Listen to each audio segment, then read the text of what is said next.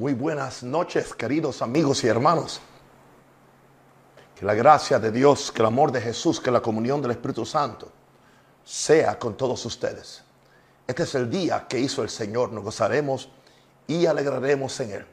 Es un gozo y una alegría saber que pertenecemos a Jehová Dios, el gran yo soy, el creador del universo, el que lo llena todo en todo, aquel que es nuestro pastor, nuestra vida.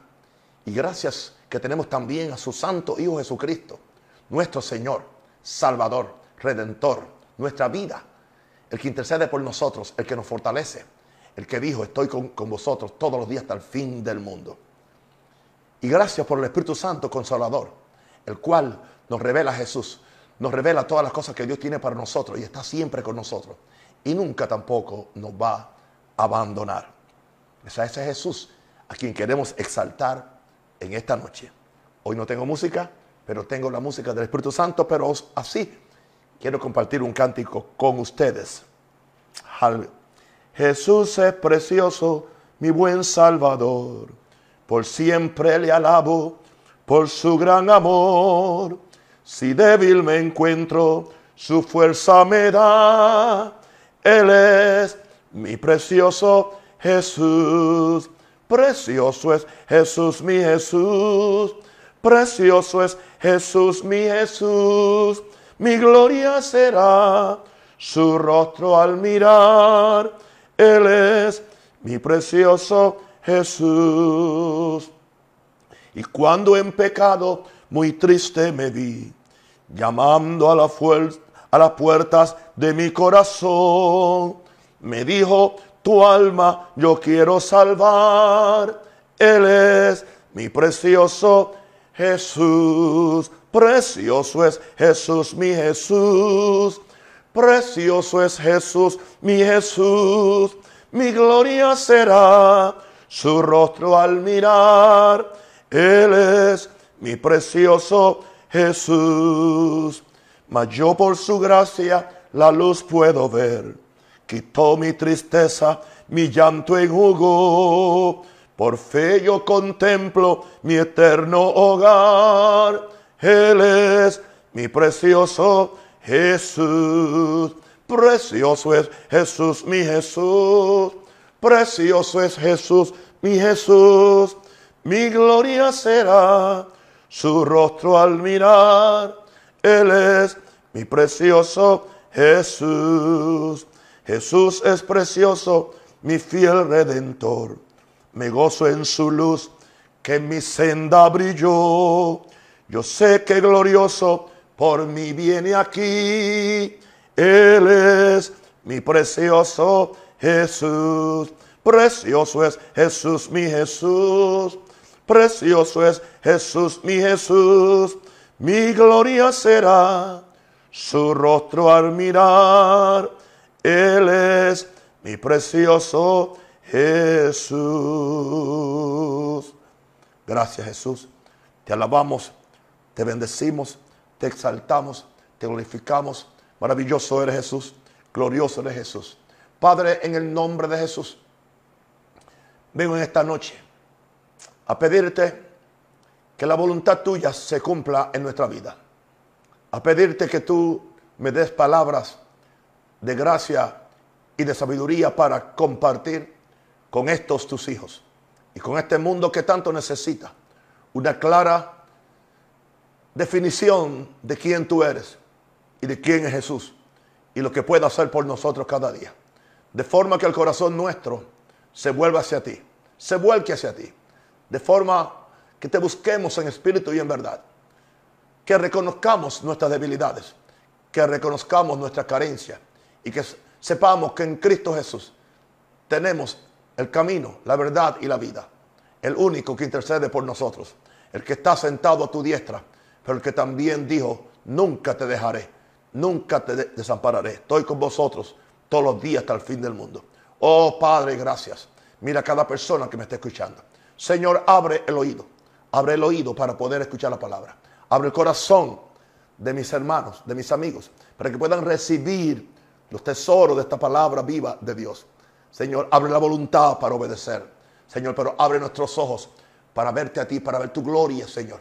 Señor, y haznos entender la importancia de esta vida de búsqueda, esta vida espiritual, donde estamos buscando a Dios en primer lugar. En el nombre de Jesús lo pedimos, oh Dios. Y yo sé que la palabra no vuelve atrás vacía. Bendito sea el nombre del Señor.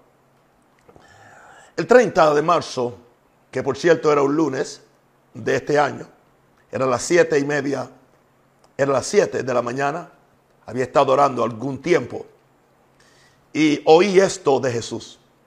Y esto me conmovió y, y yo lo había dejado en mis notas y hoy pues mm, ah, lo encontré. Y digo, wow, el Señor quiere que comparta esto. Porque en esa mañana yo oí que Jesús me dijo personalmente a mí, a un Rosario, me dijo en una voz muy dulce. Y usted oyó la voz audible, no, pero sé, sé que me habló. Sé que me habló. Y me dijo, yo me compadezco de tus debilidades. Wow. Yo me compadezco de tus debilidades. Ahora es imposible que Dios se compadezca de nuestras debilidades. Si somos tan prepotentes, tan orgullosos, tan altaneros, que creemos que lo sabemos todo, lo tenemos todo, lo somos todo, y que podemos manejar nuestra vida independientemente de un Dios que está por allá, aleluya, más allá de los astros, el sol y la luna y las galaxias.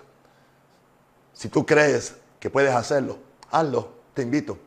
Pero yo te aseguro que al final vas a terminar reventado, como dice el libro puertorriqueño. Vas a terminar destruido, porque fuimos hechos para Dios. Venimos de Dios. Es algo que hay que decirlo. Hay algo que hay que seguirlo martillándoselo aún a la misma iglesia, porque se nos olvida. Al pensar que somos seres o entes independientes, separados de Dios, no podemos hacer nada. Fuimos hechos para ser poseídos por Dios. Dios sopló de su espíritu sobre aquel hombre, sobre aquel vaso de barro, sobre Adán, y Adán fue hecho un alma viviente. Yo necesito que Dios por medio de su Espíritu Santo sople en mí cada día de su vida. Y Él me llene de su gracia, me llene de su amor, me llene de su vida, para que yo pueda ser efectivo como un ser humano, pero también como un enviado de Dios en esta tierra. Aleluya. Ahora,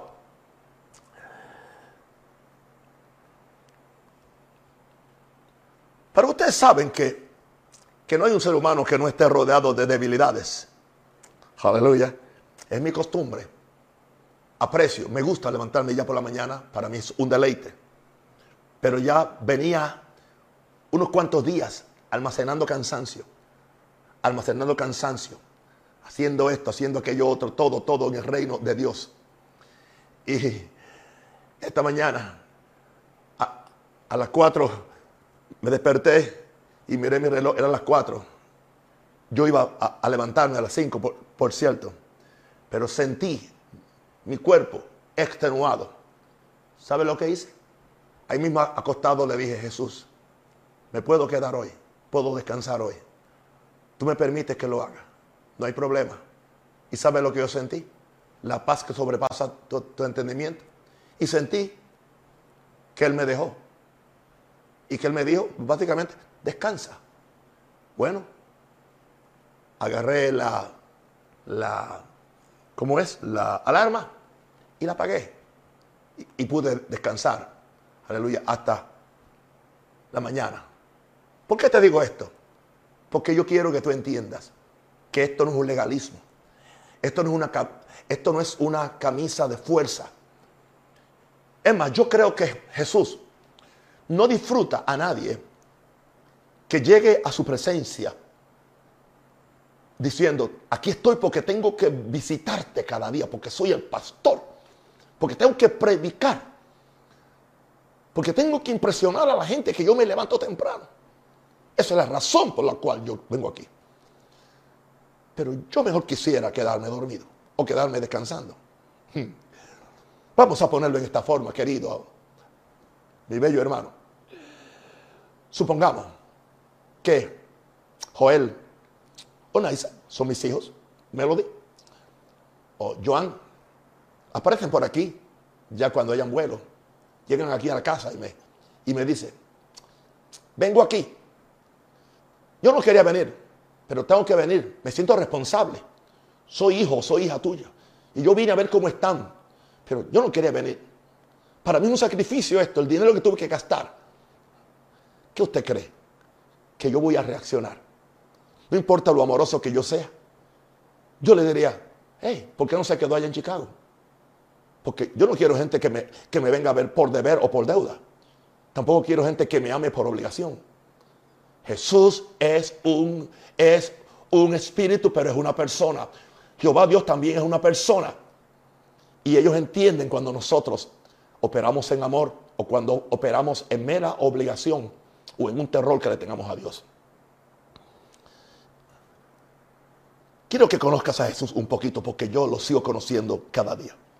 Vamos a ver, porque hay un verso en Hebreos 4, 15 al 16, que fue el que el Señor me dio enseguida en esa mañana del 30 de marzo. Porque no tenemos un sumo sacerdote que no pueda compadecerte de nuestras debilidades. Ah, tengo debilidades. Y tengo, pero también tengo un sumo sacerdote, porque tengo, se llama Jesús, sentado a la diestra del Padre. Gracias, Padre. Porque no tenemos un sumo sacerdote que no pueda compadecerse de nuestras debilidades, sino, sino uno que fue tentado en todo, según nuestra semejanza. O sea, se parece a nosotros. Él sufrió mis debilidades, pero sin pecado. O sea, en el proceso, Él no pecó. Y nos dice entonces eh, el versículo, versículo 16 de Hebreos 4. Acerquémonos. O sea, mi debilidad o mi tentación a pecar o mi fragilidad humana o la pesadez que yo pueda sentir no me debe separar, sino que debe ser como algo que me propulsa a acercarnos confiadamente al trono de la gracia, ¿ves? No al trono del castigo, no al trono de los regaños, al trono de la gracia. Y me asegura, gloria a Dios, me asegura el verso y me dice, al trono de la gracia para alcanzar misericordia. Wow. ¿Qué alcanzamos? Misericordia. Amor extendido. Ah, el amor de Dios. Y para hallar gracia, para el oportuno socorro o para la ayuda inmediata. ¿Oíste eso? Hay ayuda inmediata en el trono de Dios, el trono de la gracia. Quiero que tú visualices ese trono. Ese es el trono donde está sentado Jehová Dios, el Rey del universo. Pero a la mano derecha está sentado Jesús. Por eso cantamos, al que está sentado en el trono y al Cordero de Dios. Al que está sentado en el trono y al Cordero de Dios. Sea la honra, la gloria, el poder la alabanza por siempre. Sea la honra, la gloria, el poder, la alabanza por siempre. De ese es que está hablando la escritura hoy en día. De Dios Padre y de Jesús. Ahora, después que Él me dijo eso, sentí que Él me dio una recapitulación de por qué él también sufrió debilidades. No pecados. No rebelión. No, no desobediencia. Pero debilidades. Y lo voy a poner en la forma, en la primera persona, como si Jesús lo estuviera diciendo en esa mañana. número uno. Y te lo digo así para, para que tú te relaciones con Él como una persona. Jesús dice, yo también Viví en un cuerpo sujeto a sus limitaciones de mi humanidad. Yo también. ¿Por qué me está diciendo yo también? Porque yo también. él me dice, yo también, porque él me está mirando a mí. Y yo le digo, yo también. Jesús me está diciendo, yo también viví en un cuerpo de carne. O sea, en otras palabras, en un rosario, tú no eres el único que vives en un cuerpo que se cansa, que a veces quiere descansar, que esta mañana en vez de orar tuvo que dormir, vive en un cuerpo de carne, sujeto a sus limitaciones de mi humanidad. Ok, o sea que es humano. Entendamos esto de una vez, Jesús no vino como Dios, el cual siendo igual a Dios, no estimó el ser igual a Dios como cosa que agarrarse, a que aferrarse, sino que se despojó a sí mismo, tomando forma de hombre. Y estando en la, en la forma de hombre, se hizo siervo. Y en Juan capítulo 1, verso 14 dice, hablando de Jesús y aquel verbo, aquella palabra, porque Jesús se le llama la palabra. En el principio era la palabra y la palabra era con Dios y la palabra era Dios. Todo fue hecho por la palabra o por el verbo y nada fue hecho si no fue hecho por medio de la palabra. Y entonces nos dice Juan, y aquel verbo, Jesús, fue hecho carne y habitó entre nosotros. Pero ¿cómo habitó entre nosotros? Hecho carne, hecho carne. No tenía un cuerpo de ángel. Ni un, es más, no tenía un cuerpo glorificado. No, sujeto a las mismas debilidades que yo y tú estamos, estamos, estamos sujetos. Pero, qué interesante que dice el escritor, pero aún así vimos su gloria. ¿Entiende esto? Aleluya. Podemos ver la gloria de Dios en un hombre, aunque es humano, aunque es hecho de carne, porque hablando de Jesús dice, y vimos su gloria. Algo sucedió en Jesús, que Jesús no permitió que la limitación del, de su humanidad fuera un impedimento para que la gloria de Dios no se manifestara en él. Y dice, gloria como de unigénito del Padre. Y vino lleno de gracia y de verdad. Entonces, ¿cómo yo me aplico eso? ¿Cómo yo me aplico eso? Yo me aplico eso, que yo soy un verbo, perdón, yo soy un humano, soy hecho de carne, aleluya, yo estoy habitando aquí en la tierra y yo puedo ser un instrumento de, Dios para manifestar la gloria de, Dios, siempre y cuando que yo no sea limitado por mis limitaciones. ¿Tú oíste esa, esa aparente cacofonía o repetición? Siempre y cuando que yo no me deje limitar por mis limitaciones o debilitar por mis debilidades. Tremendo eso. Así que Jesús me dijo, mira Naúm, yo también viví en un cuerpo de carne sujeto a sus limitaciones de, mi humanidad. Ustedes saben qué es lo que, aleluya, ustedes quieren que yo haga. Aleluya, es, bueno, aquí están mis limitaciones, tengo que apagar mi, mi teléfono para que no salga eh, el ruido. y no hay que esconderlo, y lo hacemos y seguimos con la palabra. Así que vimos su gloria, lleno de gracia y de verdad. Oh, yes. Jesús me dijo, yo me compadezco de tus debilidades. En segundo lugar, Jesús me dice, yo también era un espíritu encerrado en un vaso de barro. O sea, ahí está el asunto. Un vaso de barro. O sea, yo era un espíritu cuando estaba aquí en la tierra, pero estaba encerrado en un vaso de barro. Cuando estaba en el cielo, antes de venir a la tierra, era, era un ser espiritual. Un, ser, un ser espiritual a la, imagen del Padre. Viviendo en el seno del Padre. Porque yo soy eterno. Pero, pero cuando estuve aquí en la tierra, tuve que meterme en un vaso de barro. Porque si yo voy a calificar como el segundo, perdón, si yo voy a calificar como el último Adán, entonces tengo que nacer o tengo que ser hecho y vivir igual, igual que Él. Él fue hecho del, barro, pero Dios sopló su espíritu en Él. Así que es lo mismo conmigo. Esto es un vaso de barro, este cuerpo, hecho a la, semejanza del primer Adán, pero que vivo por el soplo del Espíritu Santo de Dios. Por eso es que la Virgen María tuvo que recibir el soplo del Espíritu Santo para que viniera a, a poner el Espíritu de Dios en, como una semilla en el cuerpo de María para que Jesús fuera la salvación para este mundo. Wow. Así que Él me está diciendo, o me dio esa mañana, yo también era un espíritu encerrado en un vaso de barro. ¿Y qué hay de malo con eso? Wow. Pablo era consciente de eso. Naún Rosario es consciente de eso. Más de lo que tú puedes imaginarte. Segunda Corintios 4, 7 al 9.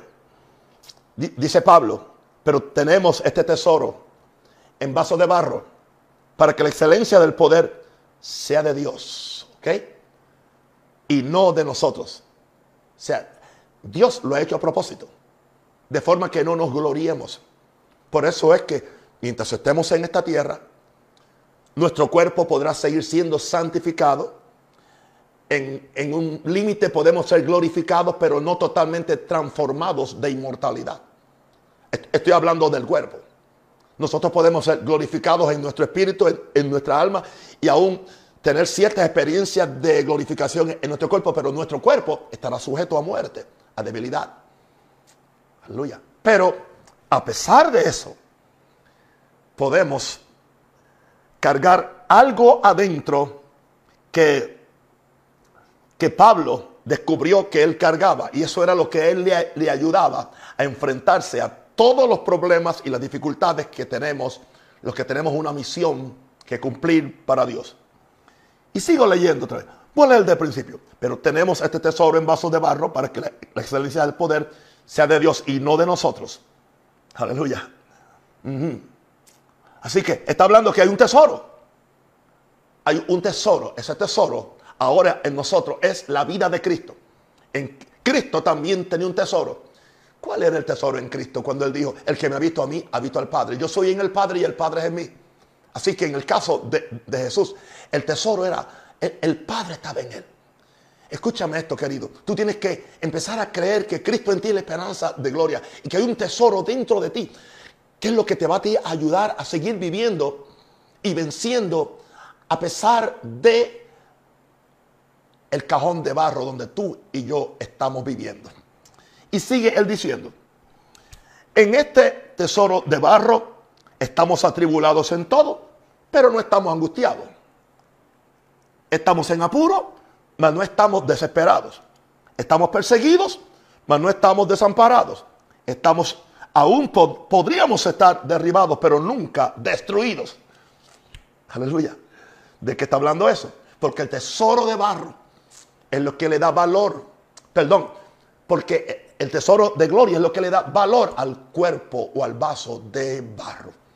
Por eso, si alguien se va a gloriar, gloríese en el Señor. No te gloríes en tu habilidad. No te gloríes en tus recursos. Gloríate en Cristo, en ti la esperanza de gloria. Te estoy hablando de un Jesús que se compadece de nuestras debilidades. Número tres. Lo tercero que yo percibí que Jesús me quería decir era yo también aún fui tentado con las tres tentaciones de mi, de mi humanidad. O sea, o sea que en su humanidad Jesús tenía tentaciones. Claro, Jesús nunca sucumbió al pecado. No pecó. Gloria a Dios que no pecó. Porque si no, no había esperanza para nosotros. Pero Él me dice, yo también fui tentado con las tres tentaciones de mi humanidad. O sea, nosotros somos tentados fácilmente por nuestra humanidad. Interesante que la misma humanidad que yo necesito para servir a Dios, la misma humanidad que yo necesito para servir a mi semejante, las mismas manos que yo uso para alabar a Dios o para ayudar a mi hermano, la misma boca que yo uso para cantarle a Dios, profetizar o predicar su, su palabra, los mismos pies que yo uso para ir a llevar el Evangelio, son los mismos instrumentos que Satanás quiere usar para que yo le sirva a él. Wow. Así que hay tentaciones en mi humanidad. Y Jesús me dice, yo también fui tentado con las tres tentaciones de mi humanidad. Y se les voy a decir cuáles son esas tres tentaciones. Fueron las mismas que sufrió Adán o Eva y las mismas que Jesús sufrió. En 1 Juan 2, 16 nos dice, porque todo lo que hay en el mundo, porque todo lo que hay en el mundo, y aquí vienen las tres tentaciones. Los deseos de la carne, los deseos, lo que la carne desea. ¿Ok? Lo que agrada a la carne, lo que alimenta a la carne. ¿Ok?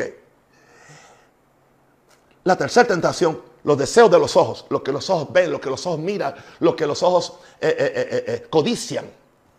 Y tercero, y aquello que, que, que produce vanagloria en nuestra vida.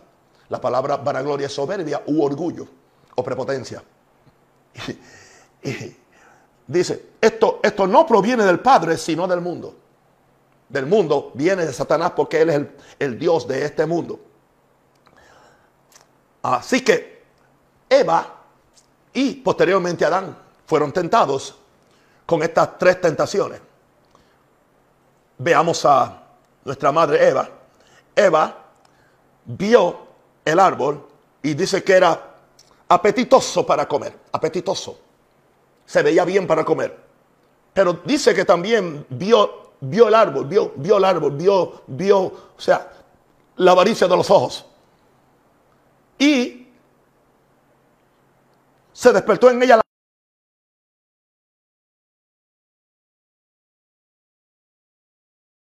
bien mal.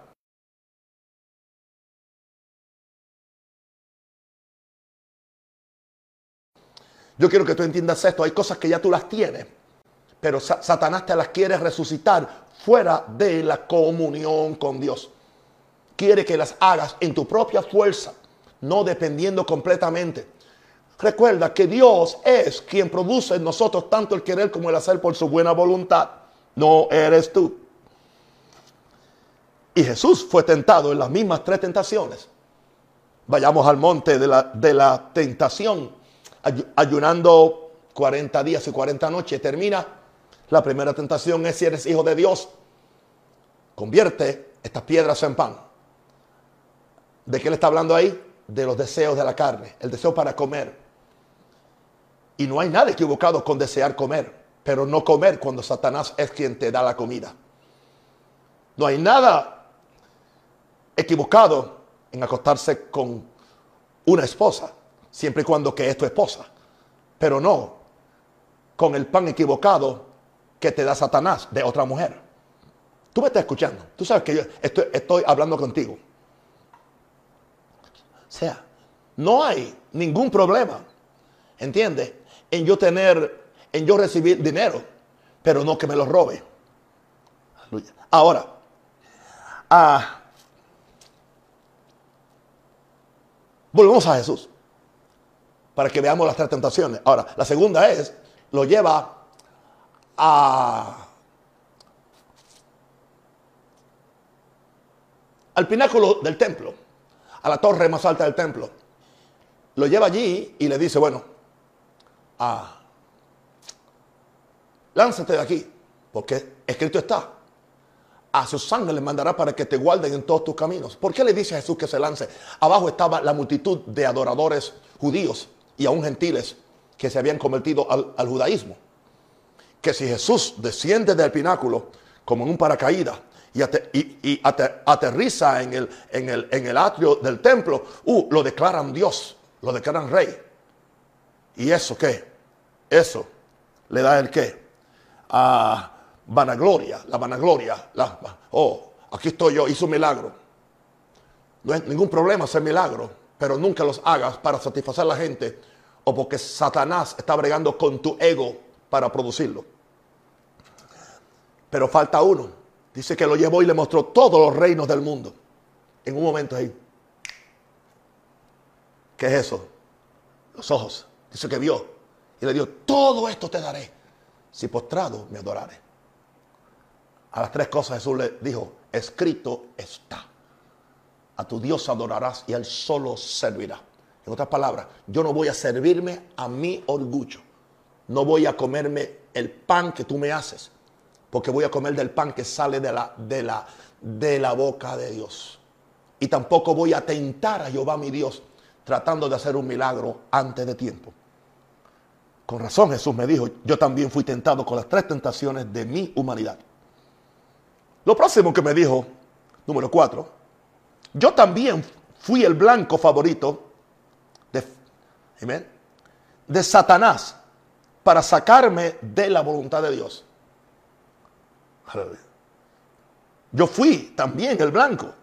Somos blancos favoritos, target, target, un target, un blanco, a donde tú le disparas del diablo para sacarnos de la voluntad de Dios.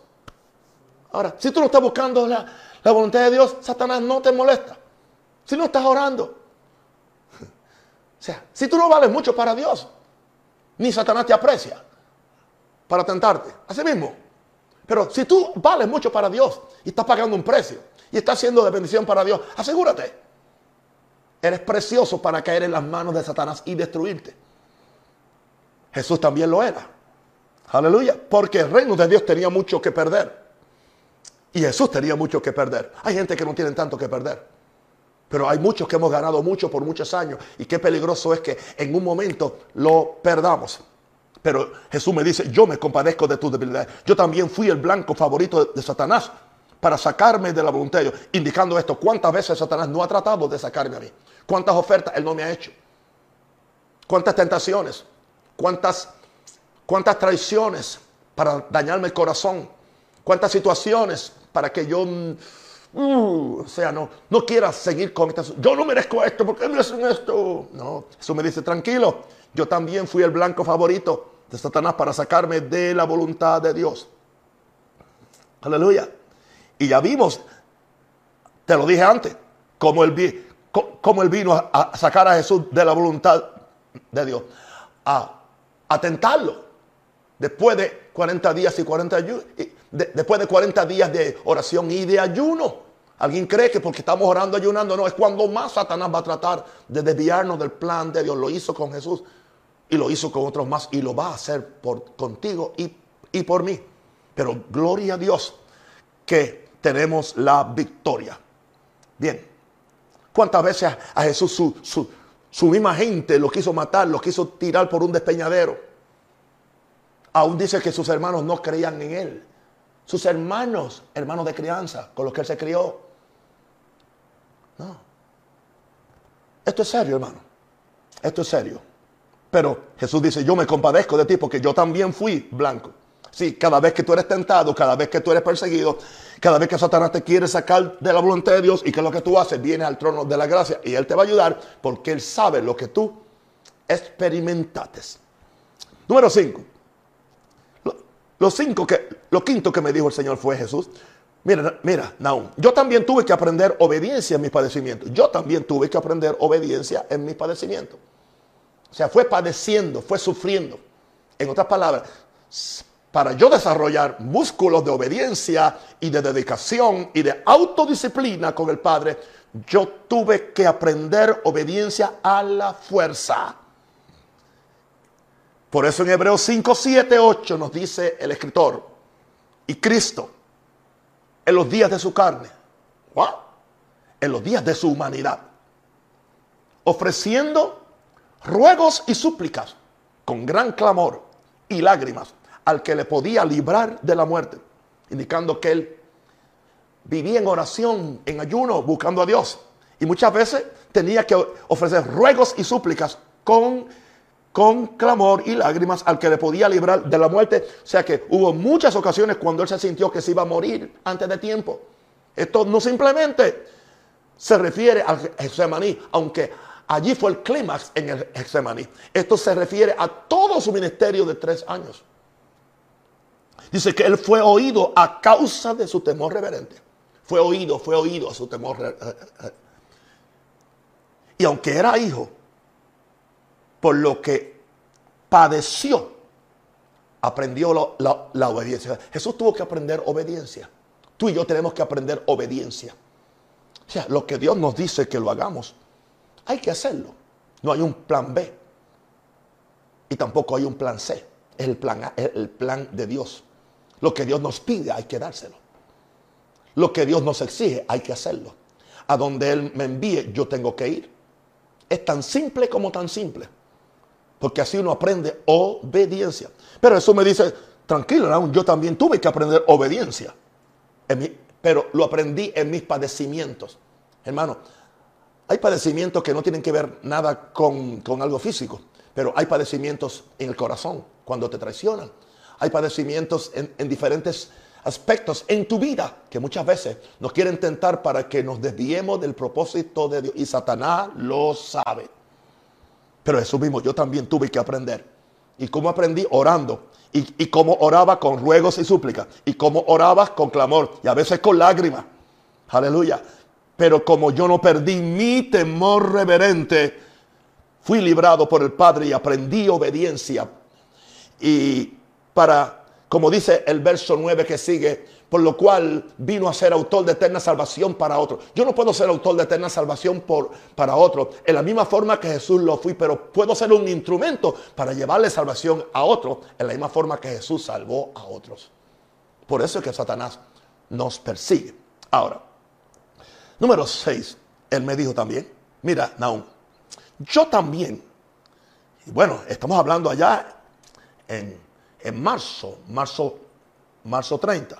Eh, era un lunes. Estoy yo, creo que desde las 5 de la mañana orando, buscando a Dios. Y como si algunas veces le da sueño a uno. Algunas veces uno no sabe ni qué orar. Algunas veces uno está frío. O sea, es, es cada mañana hay que descubrir a ver cómo es que yo puedo romper esta, o sea, cómo es que puedo salir de lo natural y entrar en lo espiritual, no en lo emocional. Muy diferente. Pero entonces Jesús me dijo, mira, mira, mira, yo también tuve que desarrollar una vida disciplinada para buscar cada día a mi Padre como un asunto de preferencia. Yo oí eso de Jesús. No, un rosario. O sea, esto que tú estás haciendo, yo tuve que hacerlo. Y es lo que tiene que hacer cada uno de, mis apóstoles, de mis pastores, de mis maestros y de mis intercesores y de mis hijos, aunque no sean ninguno de estos oficios. Hoy busqué por lo menos tres instancias donde habla de la vida de oración de Jesús. Sería un tremendo mensaje que se puede predicar con esto, pero solamente voy a mencionarlo de paso. Vamos a ver cómo él desarrolló esa vida disciplinada para buscar cada día a su Padre. En Marcos 1.35. Levantándose muy de mañana, muy de mañana, eh, estudié y son las 3 de la mañana. ¿Ok? De mañana son las 6. Muy de mañana son las 3.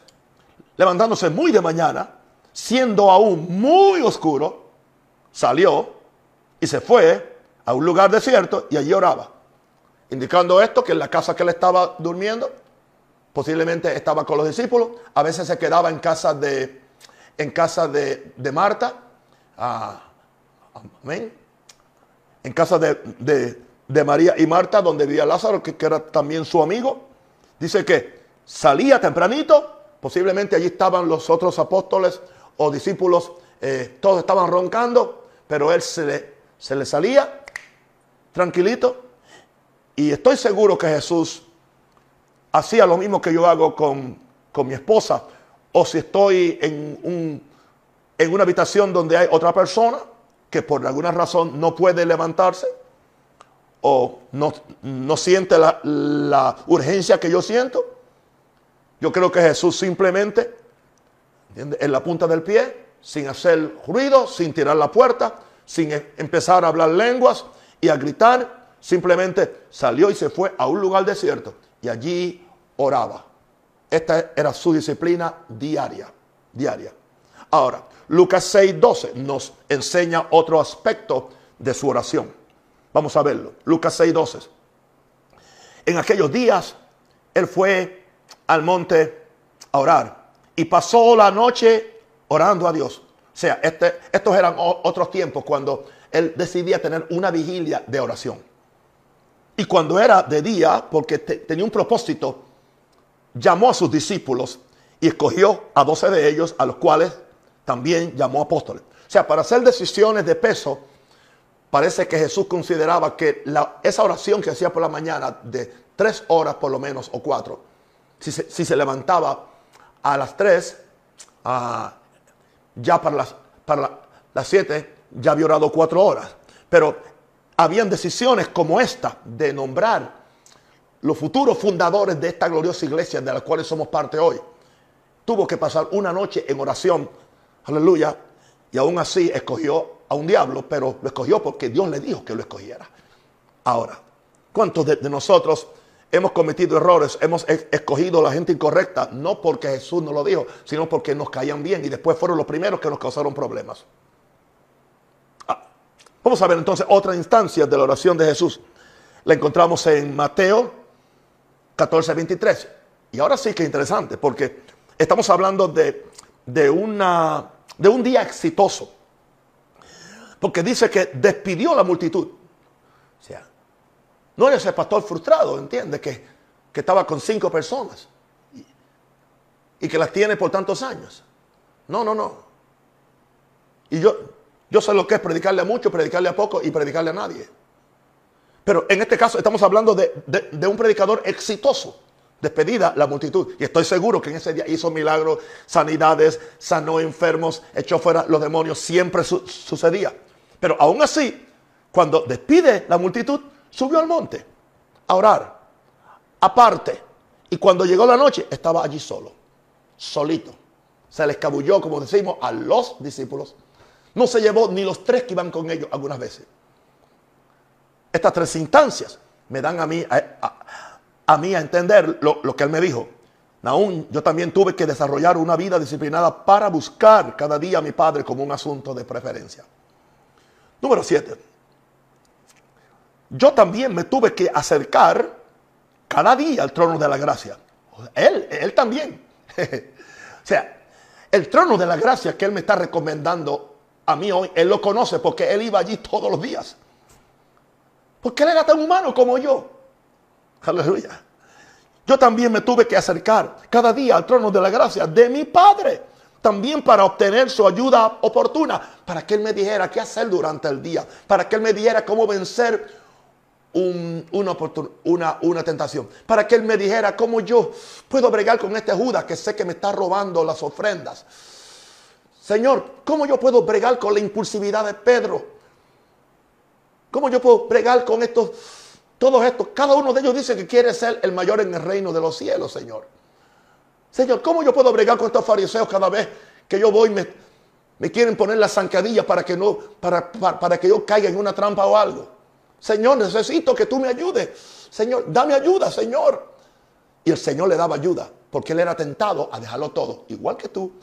Porque si no fuera así, dice que él no, que él no, no sería propio para ser mi, intercesor y menos mi sumo sacerdote. Porque entonces, en Hebreos 2.17 dice, por lo cual, y aquí está la clave, debe ser en todo semejante a sus hermanos. ¿Quiénes son sus hermanos? Nosotros somos sus hermanos. Para venir a ser que misericordioso y fiel, sumo sacerdote, en lo que a Dios se refiere, para espiar los pecados del pueblo. En otras palabras, ¿por qué Jesús tuvo que ser semejante a nosotros, tener una humanidad, pasar por todos estos procesos que hemos visto en este, esta, en este mensaje hoy. Porque era la única forma que él podía ser misericordioso. Cuando él se sentara a la diestra del Padre y tuviera que sostener toda una iglesia por toda esta etapa de la iglesia hasta que se complete el último de los del Señor, de los escogidos. Y él tendría que cumplir este ministerio de ser un intercesor y un sumo sacerdote a favor nuestro. Para eso es que él lo hizo porque él lo dice aquí. Voy a leerlo otra vez porque esto está emocionante. Por lo cual debía ser en todo semejante a sus hermanos para venir a ser misericordioso y fiel sumo sacerdote en lo que a Dios se refiere para espiar los pecados del pueblo. Pues en cuanto él mismo padeció siendo tentado, es poderoso para socorrer a los que son tentados. Claro, él no cayó, él no cayó en la tentación. Hay gente que creen que uno va al trono de, de la gracia Simplemente después que agotó todo, después que pecó.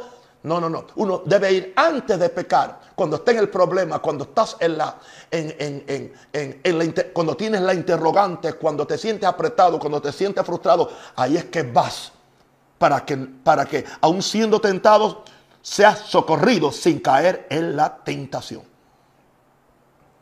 Te he dicho siete cosas que yo creo que Jesús me dijo.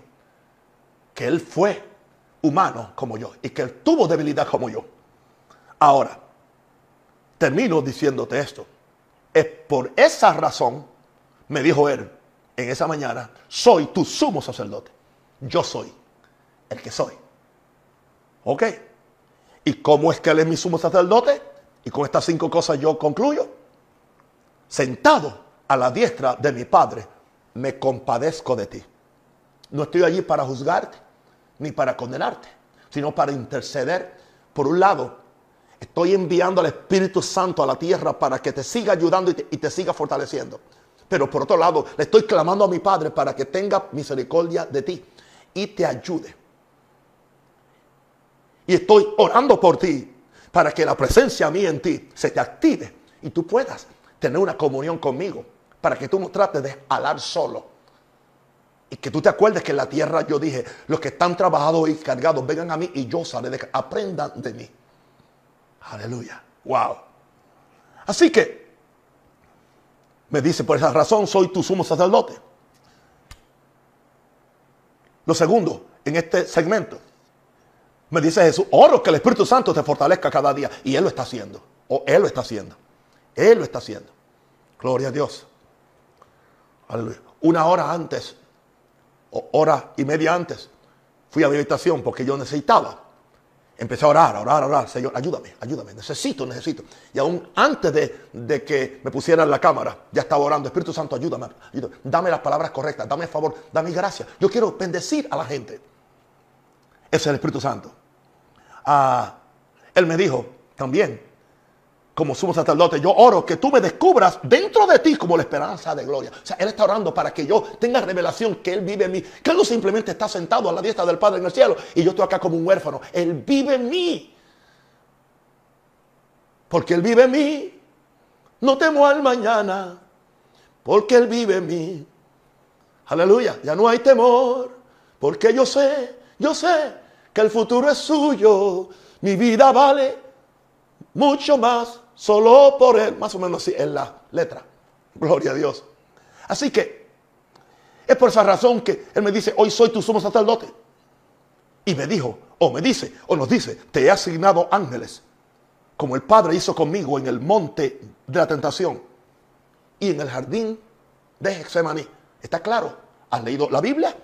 Dice que cuando Satanás hubo terminado su tentación cuando lo tentó aún con hacer el pan incorrecto. Dice que se fue Satanás por un tiempo y vinieron ángeles y le servían. El mismo ángel que le sirvió comida a Elí, perdón, a Elías, ahora viene y le sirvió comida a Jesús para que él entregara su ayuno.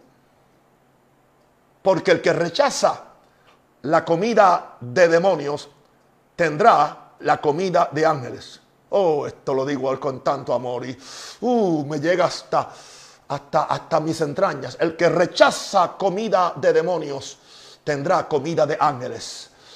Uh, ¿Qué es lo que el demonio te está ofreciendo? ¿Qué es lo que el diablo te está ofreciendo, querido o amigo que no eres cristiano y crees que te está gozando la vida con tus borracheras, con tus adulterios, con tus fornicaciones, con todo lo que estás haciendo? Nada de eso. Nada de eso. Aleluya. Pero el que rechaza comida de demonios, Dios tiene para él comida de ángeles. Los ángeles vinieron y le sirvieron. Indicando esto que el ángel son asignados y hay en otra ocasión donde vemos que un ángel le, fue asignado en el jardín de Getsemaní. Jesús estaba bajo el peso del pecado. Jesús sentía, aleluya, ya la cruz. Jesús sentía ya los clavos en sus manos. Jesús sentía ya, ya, ya la espada o la lanza metida en su, en su, aleluya, en su costado. Jesús sentía ya los pies clavados, ya lo sentía. Él sentía ya la burla, aleluya, que le escupían, que lo azotaban. Ya lo sentía allí orando. Satanás con todos los demonios los había traído al Getsemaní para que él se rajara, para que él se, se rindiera. Pero dice, y un ángel del cielo vino para fortalecerlo. Querido, yo quiero que tú entiendas esto, aleluya. Dios envía ángeles para que te fortalezcan en tu tiempo de oración, porque a Dios le conviene. Aleluya. Por eso cada mañana digo, aquí está Jesús y aquí están los ángeles que me, que me ayudan. Y Jesús entonces, que mi sumo sacerdote me dice, aleluya, te prometí que nunca te dejaría, ni te abandonaría. Y, quiero decirte que Jesús siempre cumple su palabra. Quiero decirte estas cinco, esas, estas cinco frases lindas. Por esa razón es que soy hoy tu sumo sacerdote. Eh, eh, escucha esto, hijo. Sentado a la diestra de mi Padre me, compadezco de ti. Yo oro que el Espíritu Santo te fortalezca cada día. Yo oro que tú me descubras dentro de ti como la esperanza de gloria. Yo te he asignado ángeles, como el Padre hizo conmigo en el monte de la tentación y en el jardín de Getsemaní. Te prometí que nunca te dejaría ni te abandonaría. Hijo mío, yo cumplo mi palabra. Yo no fallo. Soy el mismo ayer, hoy y por todos los siglos. Amén. Voy a orar por ustedes, queridos. Padre, en el nombre de Jesús. Señor, yo me he divertido hoy. Yo me he gozado. He sido satisfecho enseñando esta palabra. Porque para mí también. Es lo que yo necesito. Es lo que la iglesia necesita. Conocer a Dios, conocer a Jesús y al Espíritu Santo. Y dejar todas esas otras boberías afuera. Yo oro ahora por cada uno de mis hermanos. Los que están viendo y los que van a verlo después. Que sean bendecidos con esta palabra. Señor, y levante esa iglesia gloriosa y poderosa. Y levanta esos intercesores sacerdotales que me van a ayudar para seguir intercediendo, Señor, porque esto no termina con el fin de la pandemia. Esto, esto no termina cuando regresemos a los templos. No, un rosario seguirá activo haciendo esto. Porque tengo una misión de Dios, prepararle al Señor un pueblo bien dispuesto para su segunda venida. Oro ahora por cada persona enferma. Oro ahora por cada persona que tiene el virus. Oro ahora por cada persona que está siendo atacada por demonios. Y lo ordeno al diablo, saca tus garras asquerosas de cualquiera que tiene una enfermedad. Cualquiera que tiene, que está atado por un pecado, por un vicio. Se libre en el nombre del Señor por la sangre de Cristo. Y ahora si estás ahí y no conoces a Jesús, haz conmigo esta oración. Señor Jesús, yo te amo. Señor Jesús, reconozco que soy un pecador. No soy digno de tu gracia, pero por tu amor, recíbeme en tu reino.